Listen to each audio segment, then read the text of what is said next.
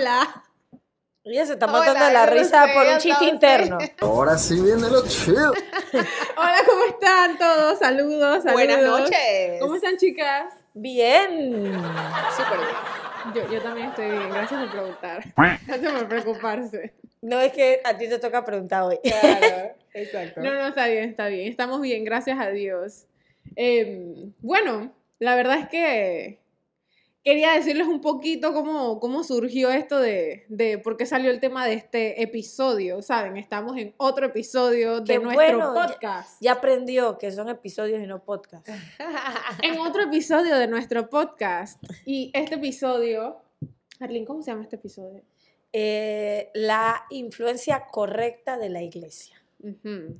La influencia correcta de la iglesia. Y Exacto. entonces, en realidad, nosotros, ¿se acuerdan que estábamos viendo el tema de los filtros? Y en esto de los filtros, cuando llegamos de repente a las redes sociales, nos dimos cuenta que eh, nosotros podemos influenciar mucho en las redes sociales. Sí, porque en, en- en lo de los filtros está tanto lo que consumimos, pero después es como que, ¿qué es lo que, lo que enviamos a, a- o qué es lo que proyectamos como creyentes?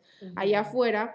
Y sí llegamos a pensar que en realidad nosotros influenciamos mucho. Ya también hace un par de podcasts vimos la influencia del líder en la iglesia y ahora la influencia correcta de la iglesia en la sociedad eh, va a ser el tema del día de hoy.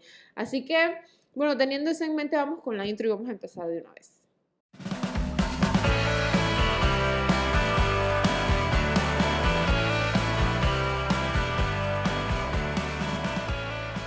Entonces, Iba a aplaudir. Sí, sí.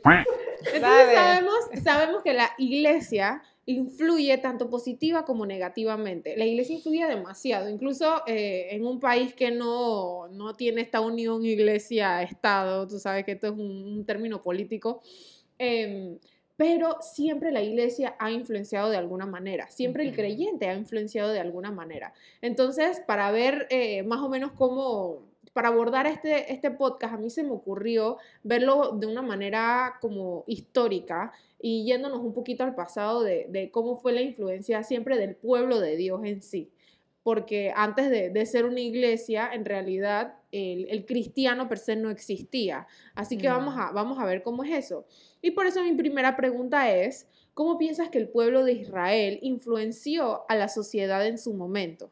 Y a ver, ¿qué me, qué me Bueno, pueden decir? mira, para mí la verdad que, que mirar el Antiguo Testamento, al mirar el Antiguo Testamento yo puedo ver a Israel em, siendo una muy buena influencia en algunos casos y en otros casos no, pero voy a, voy a, a detallar un poco el tema de la buena influencia. Y se daba esta influencia cuando ellos andaban muy bien con Dios, cuando ellos estaban teniendo una sana relación con el Señor, eh, el Señor les prosperaba y los pueblos alrededor, la sociedad que rodeaba a los israelitas al ver la prosperidad que tenían los israelitas, eh, no solamente la prosperidad eh, material, sino también la espiritual, o sea, y, ver su conducta, su, forma de, llevar su vida, esto provocaba que los pueblos de alrededor se admiraran de lo que estaba sucediendo con este pueblo y ahí tenemos el ejemplo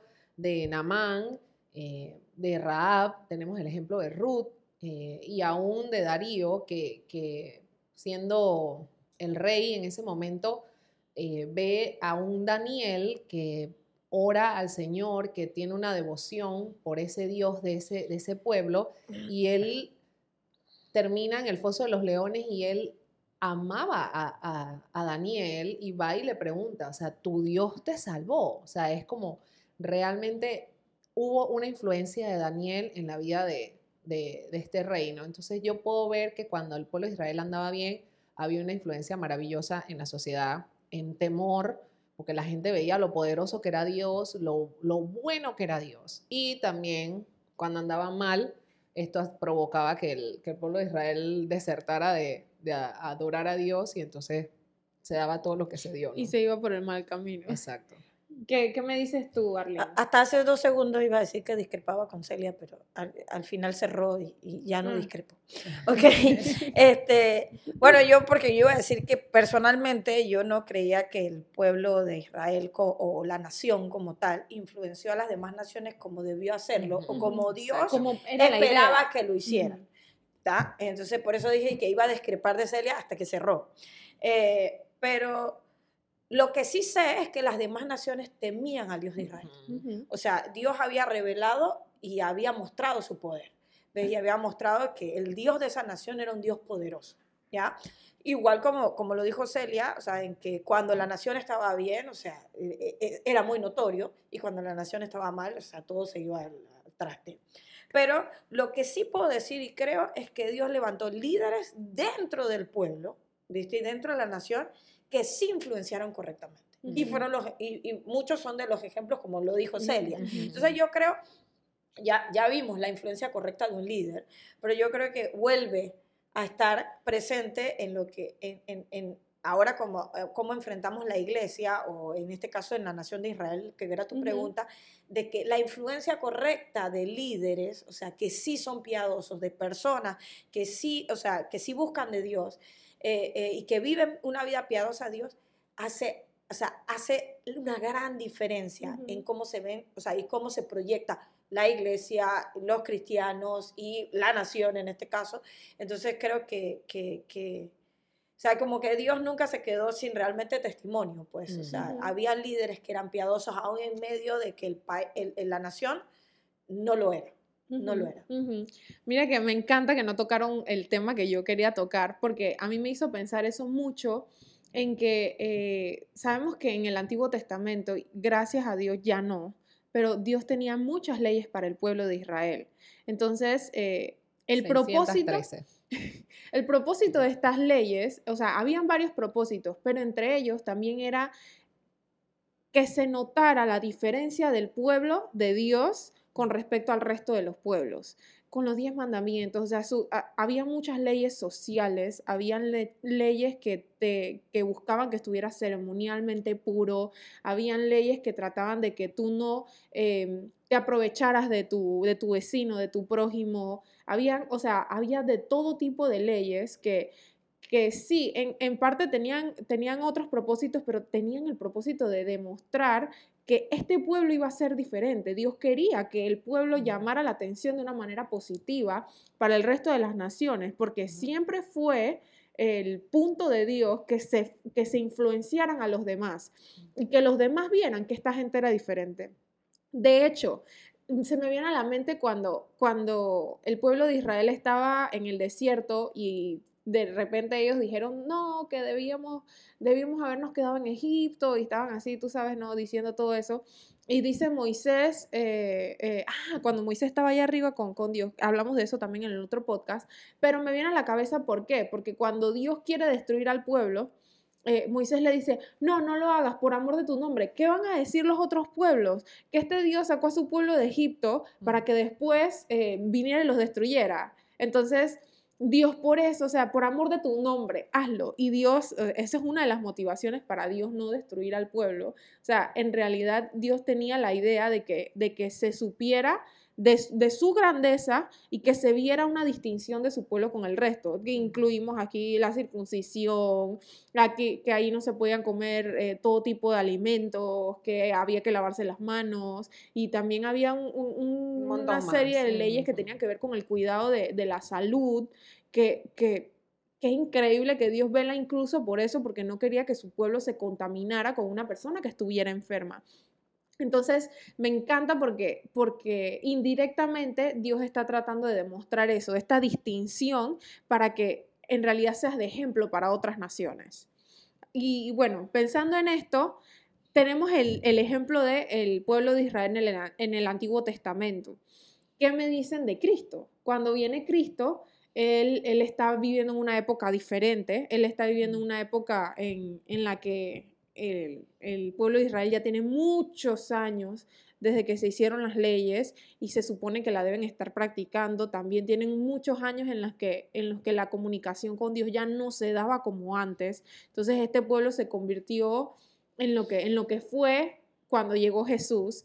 ¿Y qué me dicen ustedes de cómo influenció entonces Cristo y, su, y sus discípulos en ese momento al resto de las personas, tanto en el pueblo como fuera del pueblo, como aquellos que no eran judíos, por decir así? Bueno, yo personalmente creo que, o sea, su, su influencia fue, fue impactante, pero creo que su influencia fue fu- también en el fondo era desafiante. Para, o sea, recordemos que ya había establecido eh, un, un, ¿cómo se dice? Como un, un, gobier- un- gobierno religioso, ¿viste? Donde, o sea, donde ellos estaban esperando algo particular, que eso no era eh. Jesús. Ah, Eh, Yo creo que la, la influencia es re, o sea, fue la palabra. Positiva 100%, no como nos pasó con la primera pregunta con el pueblo de Israel, obviamente. Ajá. Ahí teníamos que ambas partes de la influencia. Aquí esta influencia fue totalmente positiva. O sea, hasta el sol de hoy nosotras somos influenciadas por lo que hizo la vida de Jesús, no hablando del tema de, eh, por el, o sea, desmeritando al Espíritu Santo, que sabemos que, que es quien realmente hace esa obra en nuestros corazones para convencernos de pecado, justicia, juicio y todo lo demás.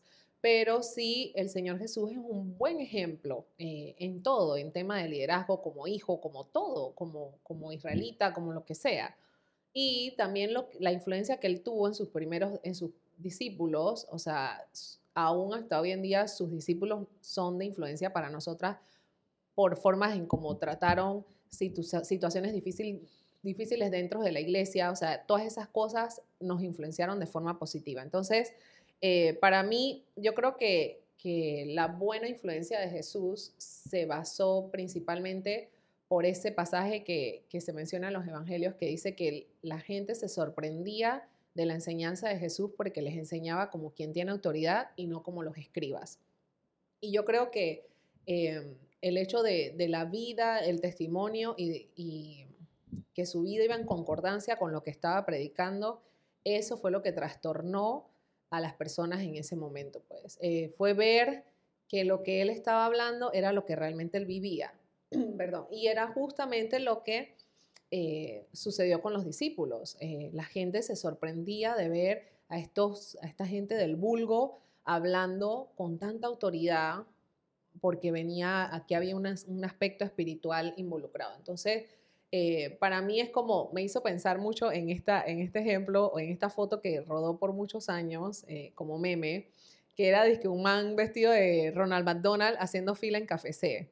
O sea, tú ves al man Yo no la vi. No ¿No la vi. lo has visto? Está el man disfrazado como que fue a una sesión, no sé, de foto o algo así, y estaba vestido de Ronald McDonald, pero está metido en un café comprando. O sea, y no es que publicidad de café. No, el man fue a comer café y él venía de McDonald's. Entonces tú dices que, ¿qué onda? O sea, el man viene de, o sea, se supone que tú deberías estar comiendo donde tú eh, le haces Ujú. publicidad y tú estás comiendo en otro lado. Entonces, eso mismo me parece que, que, que es lo que la influencia que trajo Jesús fue. Fue como ver a Ronald McDonald comiendo en McDonald's.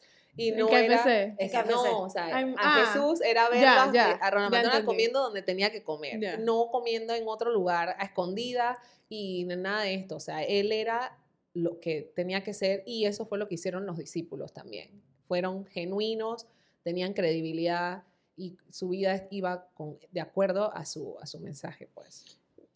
¿Tienes? Ok, su, la palabra era retadora. Su influencia fue, fue, o sea, fue, fue desafiante, pues. ¿Y a qué me refiero con esto? En que, o sea, realmente él no vino a hacer lo que esperaban que venía a hacer. O sea, el- el- la- aquella persona que estaban esperando, tanto los líderes religiosos como el, el mismo pueblo en sí. Y también, o sea, él vino como a derribar aquellos paradigmas en que la gente ya había estereotipado en cómo tenía que ser el Mesías, cómo debía hacer las cosas el Mesías, ¿ya? Y, y no solo eso, o sea, así como lo dijo Celia, o sea, él estaba comiendo donde tenía que comer, pero yo creo que, eh, y, y eso me lo acuerda algo que hablamos justo antes de, de empezar el podcast, era, yo creo que él le interesaba la historia. Si tú, si podemos recordar todas las personas con las que él se sentó a hablar y, y las historias, por ejemplo, cuando habló con la samaritana, cuando habló- él sabía en sus contextos, o sea, él no estaba ignorante de quiénes eran estas personas. Y entonces, así nosotros como, como individuos, o sea, debemos conocer la historia de cada persona que influenciamos de alguna forma su vida, porque su historia importa. O sea, capaz que nosotros decimos, en serio, eso, es- eso es lo que a- a- para ti es un conflicto, pero su historia importa, porque esa persona le importa. Y entre más sepamos de la vida o la historia de la persona, este, vamos a poder generar esa confianza o esa lealtad que ellos necesitan. Entonces yo creo que Jesús, o sea, fue el primer ejemplo en brindarnos eso, en brindar eso que, que, que necesitaba. ¿Ves? Y, y yo creo que por eso su, su influencia fue tan desafiante, fue tan retadora, o sea, fue derribando esas cosas que al final este, este, ellos esperaban, o sea, que, que él iba a juzgar, que él iba a venir a, con, no sé, con mano de hierro. Y, y eso no es a lo que Jesús vino. Entonces yo creo que, que fue como que fue un giro muy grande a lo que ellos esperaban, a lo que realmente él hizo. Pues. O sea. Sí, yo, yo también pensé en que, en que él, él lo que vino a hacer siempre fue muy radical. Siempre fue muy radical y, y me encanta que Cristo sí siguió las leyes, pero eh, con el espíritu de las leyes. Yo me acuerdo cuando estaba en la escuela que aprendí ese término, también es un término político, y se supone que, que la ley tiene un espíritu que es como que esto era lo que se supone que se hiciera. Y, me acuerdo que lo hizo muchas veces con la ley del sábado, del Shabbat, porque la gente esperaba que no se hiciera nada, pero Jesús hizo cosas en el Shabbat que, que mm, dejaban ver cuál era el espíritu de esta ley. El espíritu era que la gente no trabajara y que la gente no buscara su sustento ese día. Pero cuando estamos hablando de preservar una vida, eran cosas diferentes. Entonces, Cristo viene a tumbar todos esos paradigmas de por qué la gente hacía las cosas por religiosidad y él en realidad llegó primeramente a los judíos, pero él influenció tan a tanta gente tan más allá, incluso todos estos años que, eh, de Cristo que no aparecen en la Biblia, la gente especula que él estuvo eh, viajando en muchos lugares. Yo, la verdad, no tengo idea qué habrá hecho Jesús y sé que lo que hizo fue espectacular, pero sinceramente se sabe, se ve la influencia que tuvo Cristo en la sociedad a tal punto que hoy en día la, la- la historia está partida desde el nacimiento de Cristo, o sea, nosotros con nuestro calendario gregoriano sabemos que dividimos el, el- el tiempo en antes de Cristo y después de Cristo, o sea, incluso los, los ateos más ateos no pueden negar la, la presencia de Cristo aquí en la tierra y no pueden negar la influencia que él tuvo, el gran profeta que fue, le llaman profeta, le llaman de muchas maneras, pero él fue, o sea, totalmente radical, él influencia a gente, hoy en día influenció gente en su tiempo, incluso cuando con las profecías influenció al pueblo que estaba esperando que esta persona llegara. Entonces, eh, la influencia de, de, de él se multiplicó con su, con su gente y la idea era que nosotros eh, a la larga influenciáramos de esa manera la sociedad, porque no, no se trata de que las cosas se queden aquí. Y por eso eh, hacemos este podcast, que sí es buena la influencia de un líder, pero la idea de que el líder influencie bien es que las, las personas que están aquí terminen influenciando allá afuera y que se conviertan en otros líderes que influencien allá afuera.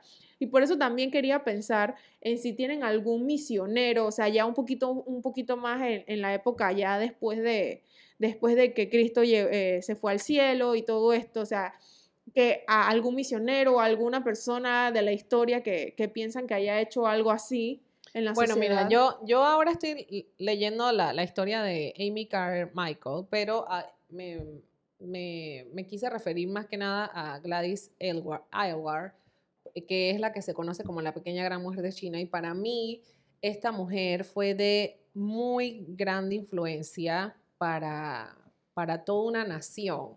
Eh, solamente por simplemente por mostrar amor a la gente que estaba eh, desamparada. Eh, ella hizo un montón de cosas, ella tuvo que ver mucho con todo esto cuando en China se prohibió que las mujeres estuvieran con, con los, Los los- los zapatitos esos zapatitos te- apretaditos. ujú. Bueno, ella fue una de las que fue pueblo por pueblo diciendo está prohibido seguir con esto y ella desató pies de niñas y todo esto. Eso trajo una gran influencia. eh, e- ella influenció de manera positiva a toda la nación en ese sentido porque fue proclamando este mensaje para ayudar a las niñas o ya evitar sufrir todos los dolores que ya estaban sufriendo sus abuelas, su mamá y todos en casa. Pero eh, una de las cosas que ella hizo que a mí más me sorprendió en su libro eh, es que ella una vez estaba en un parque y se encontró con una proseneta que tenía a una niña eh, y la estaba, o sea, y, la estaba como, como dando ahí para vender. Entonces ella se involucra y le dice como que, ¿qué estás haciendo? Y la tipa le dice que te la vendo, pues. Entonces ella como que, ¿qué? ¿Cómo me la vas a vender? Y se fue a poner la denuncia y el tipo de la denuncia es que yo no me voy a meter con esa tipa, esa tipa está loca, ella tiene un gobierno ahí, ¿a ¿qué? Entonces ella regresa y le compra a la niña. Lo que Gladys hizo en la vida de esta niña hizo que, con decirte, o sea, el libro termina la man huyendo de, en la guerra de, que tuvo China contra Japón, huyendo en el bosque, salvándose de las bombas que caían y huyendo con más de 100 niños que ella había adoptado. O sea, la gente empezó a darse cuenta de que lo que esta mujer hace, lo que esta mujer le enseña a esos niños es bueno. Se ve una, un cambio positivo en la vida de esos niños y esos niños no tendrían futuro si no estuvieran en las manos de ella. Entonces, yo creo que ese tipo de, de influencia fue muy buena y, y obviamente resalta y hace ver que esta mujer hizo muy buen trabajo en lo que tenía que hacer, pues. Eh, y, y no sé, me, me parecía digno de, de mencionar el día de hoy. Oye, qué hermoso. Yo, me- en verdad, a mí me falta estudiar la vida de muchos misioneros. ¿Tú, tú a quién tienes? Yo, yo casi hago de que chan, porque ju- justo por eso yo le pregunté antes de Ajá. quién iba a hablar. Porque, bueno, yo, yo eh, recordé la historia de Amy, Car- Amy Carmichael, que fue misionera en la India. Y, y realmente es algo que a mí me llamó mucho la atención de lo que ella, ella bueno, Celia está ah, estudiando la biografía, yo la estudié hace mucho tiempo, pero ella le, le- le- le dolía mucho y le costaba mucho cómo trataban a, la a los criados, a la servidumbre en la India, y todavía se frustraba más porque no, no, no, había, no se había esforzado lo suficiente para aprender el idioma. Entonces ella decidió aprender el idioma, tomar sus costumbres, o sea, vestirse con, con, la- con las ropas eh, hindús. Entonces, y eso me hizo pensar en hoy día nosotros, o sea, en, en el liderazgo, inclusive, o sea, Celia es misionera, eh, eh, aunque es misionera en su propio país, pero, o sea, nosotros también, ah, las iglesias aquí en Panamá fueron formadas por misioneros que vinieron de afuera y todo lo demás. ¿Y qué pasa? A veces tienes personas que tienen 10, 15 años viviendo en tu país y son misioneros y no hablan tu idioma. Y queremos poder alcanzar Panamá o queremos poder alcanzar otra nación, ¿viste? Y no nos tomamos el trabajo de aprender el idioma. Y no aman lo que ama el panameño, ponte. Exacto. Entonces comida, ahí, las ahí va eso, en cómo, sea, si el, si el Señor comió donde tenía que comer, Ujú. como dijo Celia, o sea, ¿cómo más nosotros si tenemos ese llamado Mm. y, y- y el Señor nos llevó a ese lugar, Ujú. amando a esa gente. eh, ¿Ve? Entonces, eh, yo vi, o sea, la vida de ella, y si quieren busquen la biografía de Amy Carmichael, hay muchísimas, presto, y así buenísimo. hay muchos más, pero, o sea, trayéndolo a lo, a lo que es el tema del podcast en sí, en la correcta influencia, ¿no? O sea, como, mira, a nosotros nos pasa, mi esposo es chino, y aquí en Panamá hay, mu- o sea, hay mucha gente de la, comunidad, de, eh, de- de la comunidad china, y al chino le es más fácil hablar con un chino, ¿ves? Entonces, o sea, si nosotros realmente queremos llegar a la comunidad china, o sea, ese es el, el comodín que tenemos. Mi esposo habla español y habla chino, ¿ves? Y él es llamativo en, para los dos lados. Te cuento por qué. Porque hay gente que lo ve y ve al chino y dice, ¿qué sabe este chino? Cuando lo escuchan hablar de la palabra de Dios, la gente se asombra. Porque es que un chino que sabe así la Biblia. Ujú. Y para el otro lado, cuando es en la comunidad china, o sea, realmente tampoco hay chinos que dominan la palabra de Dios como lo hace mi esposo. Entonces, el man es llamativo, pues, o sea, le llama la atención. Y, y- y es más fácil para él que le abran la puerta dentro de su comunidad, porque él es chino, Ujú. ¿ves? Pero hay muchas personas que a mí me han preguntado como, ¿y por qué tú, o sea, elegiste casarte con un chino? Entonces, y yo, yo dije, o sea, realmente, o sea, yo creo que, que no, yo, yo lo adopté yo decidí que nosotros íbamos a hacer un impacto dentro de la comunidad china. ¿Ves? ¿Por qué? Porque, o sea, aunque yo no soy 100% china, o sea, yo tengo un porcentaje de chino en mi familia y realmente yo siento un llamado particular a la comunidad china. Entonces sería muy difícil que yo no conozca su cultura, que no sepa lo que hacen, cómo viven, o sea, y qué es la lucha que tiene un chino y yo quiera ganar a la comunidad china. Es muy difícil. Mm. Ya a mi edad es complicado aprender chino porque es un idioma complicado, Sí. ¿ves?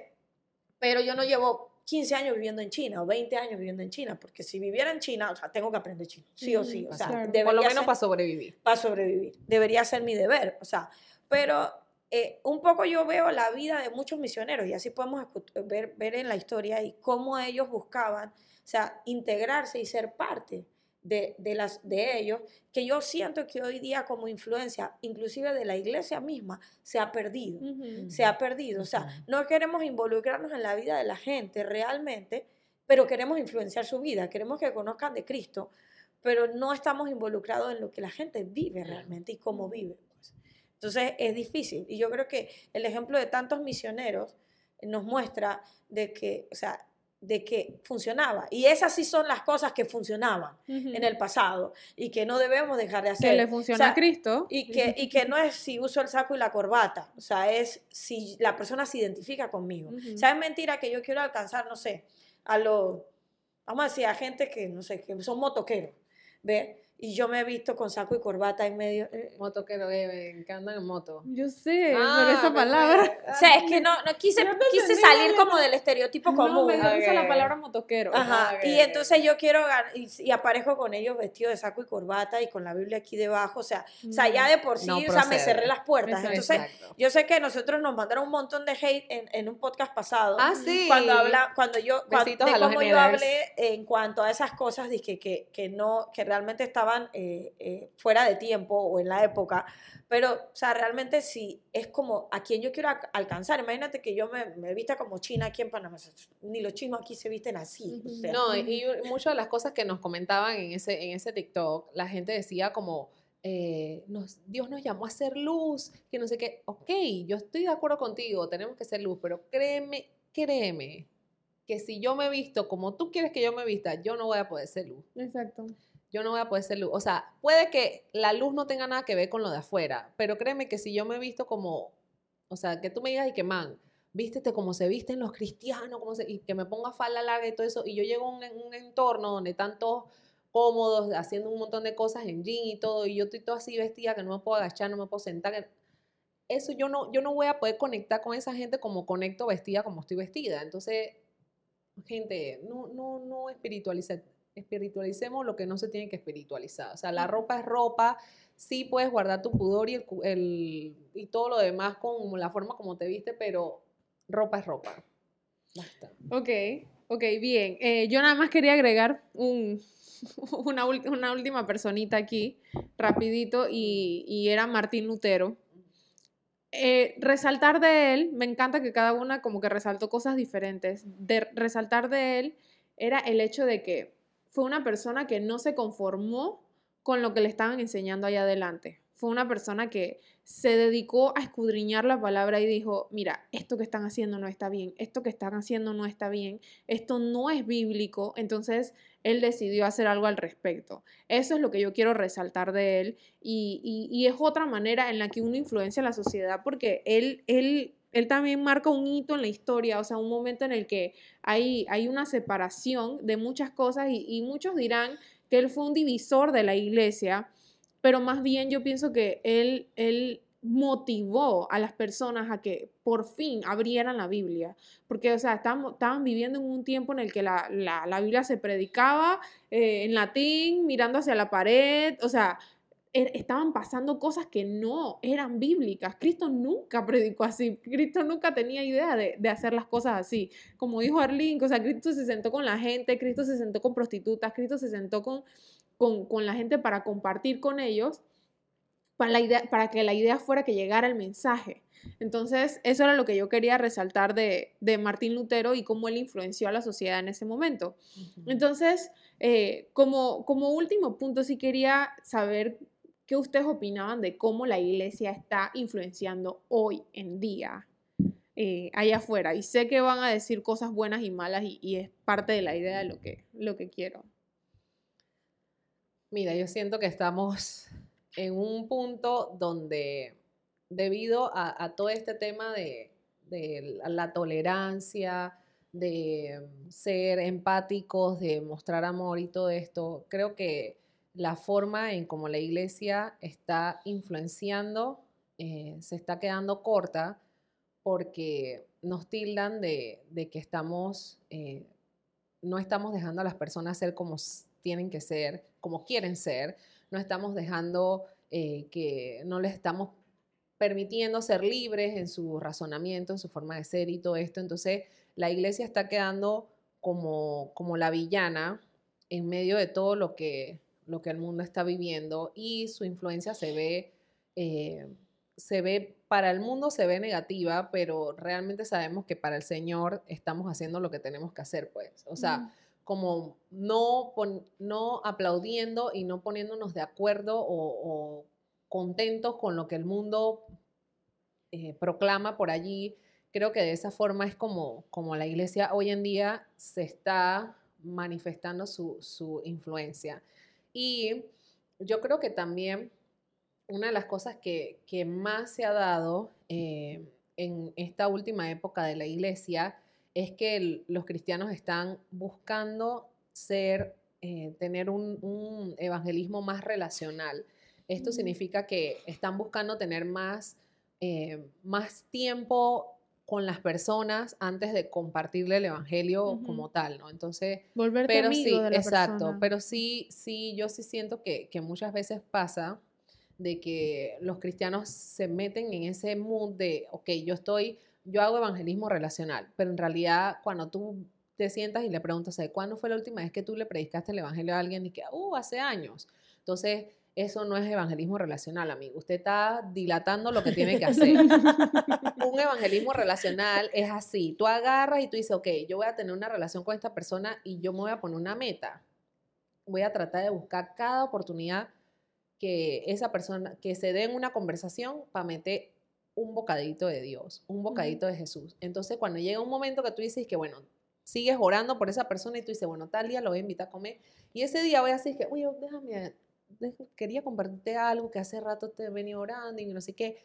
Y le compartes el, el evangelio. Entonces, eso es un evangelismo relacional. Es hacerte amigo de esta persona, mostrarle amor, cuidar a esa persona y luego compartir el evangelio. No es quedarte todo el tiempo en estoy creando la relación, estoy creando la relación porque te voy a decir una cosa, te va a pasar como un amigo le pasó hace poco, que estaba en ese mismo y la persona se suicidó, en, el Ah. que estaba de que en, el en la cosa de la relación, y la persona se suicidó y se quedó como que, allá la vida, o sea, se te fue el tiempo. Entonces te queda la carga de que no hizo lo que tenía que hacer.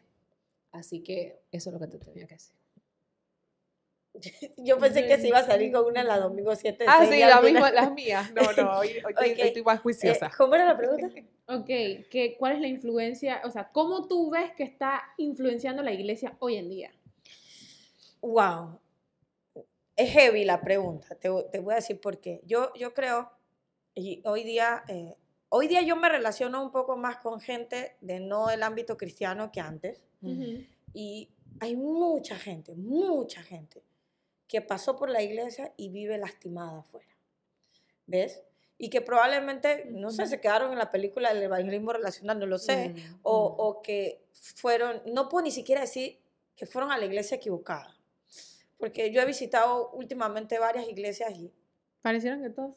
pareciera que la equivocación está por todos lados. Mm. Y el otro día justo yo conversaba eso con mi esposo, dije, Chuso, qué difícil que es hoy día que, que, que no hay un lugar donde, donde la gente entra y se siente cómoda. Y yo creo que, que la iglesia, y ojo, voy a decir algo que puede sonar fuerte, yo creo que la iglesia le ha fallado al, al, al, A esta a la sociedad. a la, a la sociedad, ¿ves?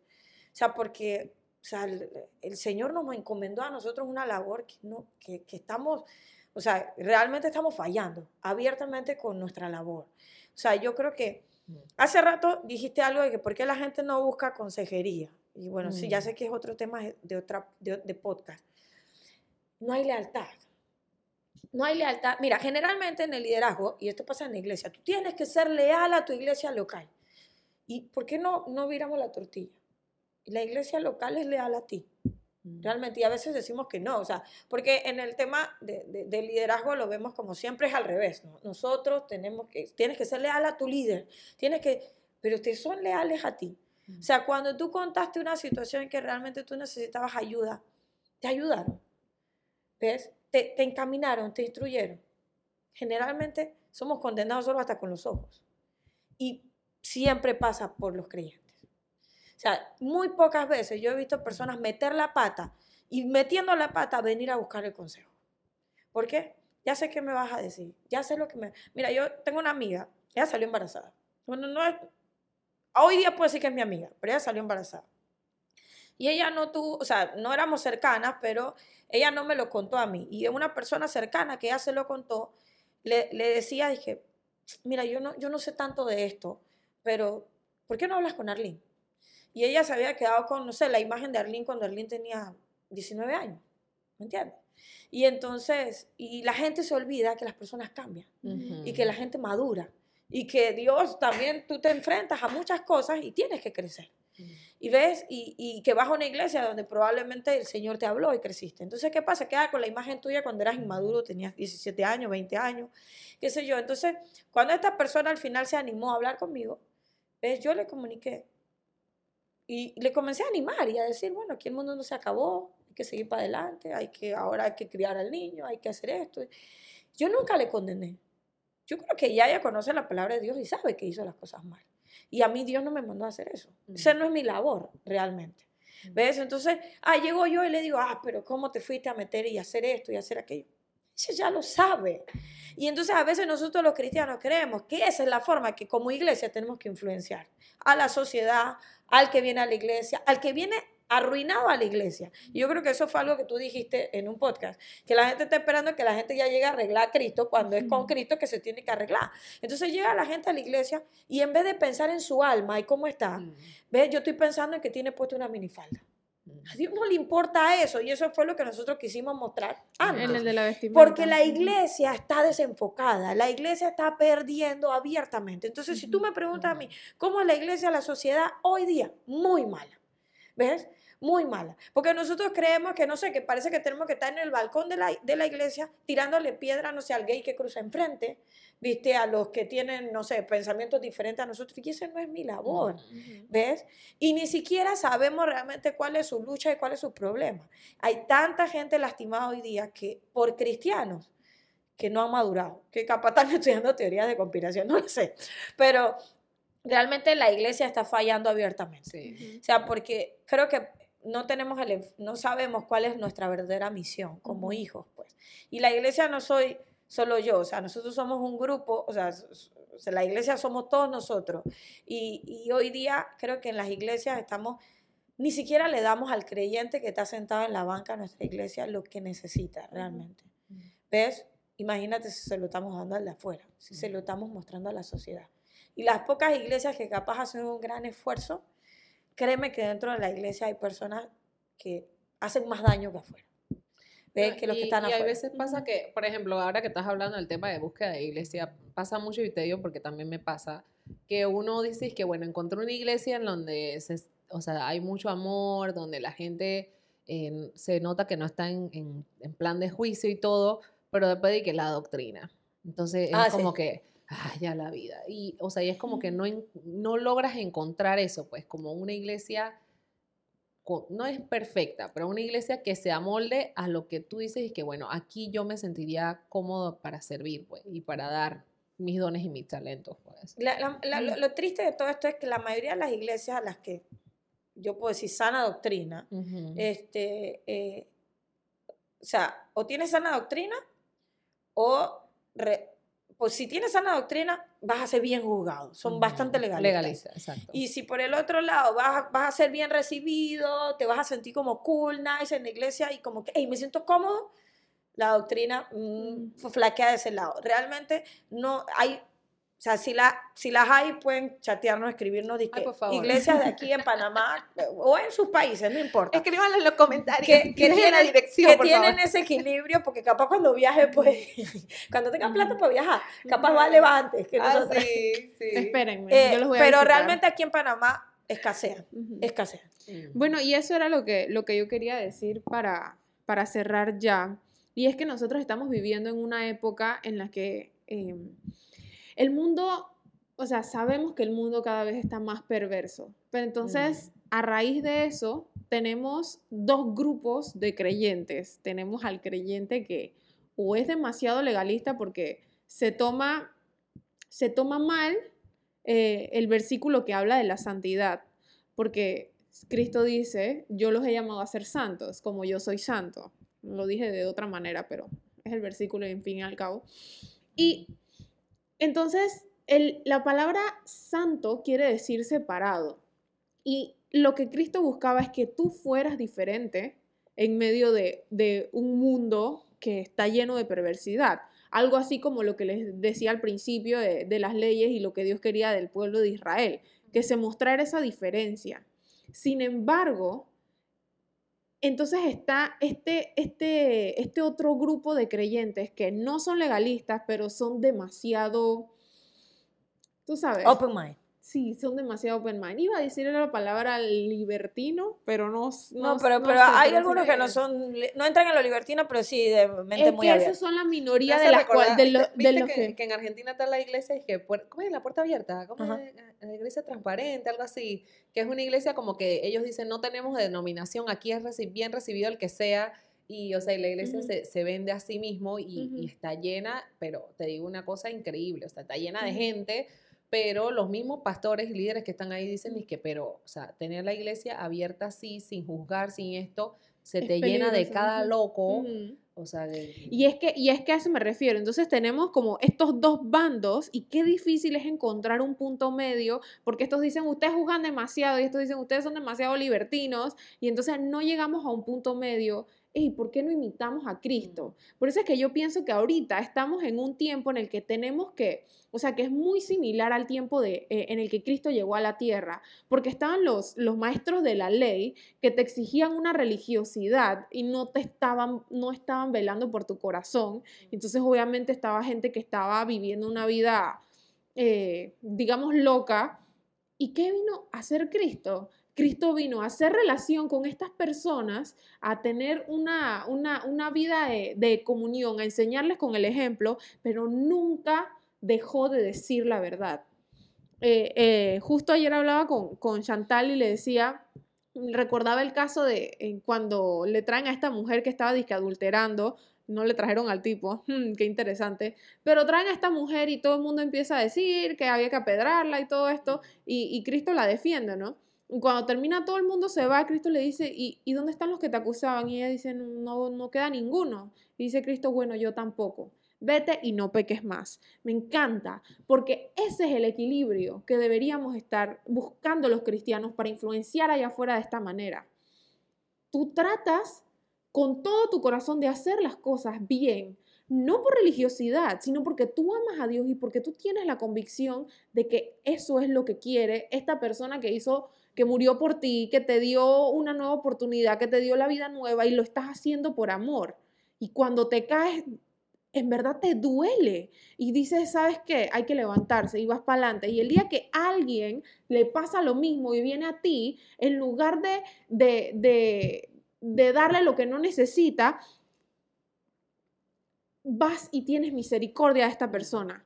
Eso es lo que Cristo quiere. Que de la persona, que tú le dejas a la persona lo que necesita en ese momento. Si la persona, tú ves que simplemente no quiere saber de Dios, no sabe cómo funcionan las cosas, bueno, esa persona quizás tienes que guiarla un poco más. Si la persona está arrepentida de lo que hizo, bueno, entonces dale misericordia. O sea, dale lo que necesita, como Cristo hizo. Cristo se sentó con cada una de estas personas a escucharlos y a saber qué era lo que necesitaban. Y eso es lo que nosotros como cristianos tenemos que hacer en la sociedad para que el de afuera vea allí, oye, esa chica, esa chica del departamento de tal, yo veo que ella es diferente. Yo no sé por qué, ¿sabes? No la conozco, pero ella es diferente. Y esa es la idea. Que vea que eres diferente, pero pero no que miras a los que pecan así como por encima del hombro como si fueran la porquería del mundo. No, tú también pecas, tú también viniste de allá. Tú también eres porquería. Tú también eres porquería, exactamente. Entonces, ese, ese es el, sentido y eso es a lo que queremos llegar em, con este podcast e invitarlos a, a todos y invitarnos a nosotras mismas a recordar que como iglesia tenemos una responsabilidad allá afuera y, no, y no hagamos lo incorrecto, hagamos lo que hizo Cristo, imitémoslo a Él, seamos radicales y manteniendo la santidad como tenemos que hacerlo, pero a la vez dándole la oportunidad a las personas cuando están arrepentidas, ven, llega, ya estás listo, vamos. Y bueno, con eso quería cerrar. ¿Alguien tiene algo que agregar? Vayan a terapia.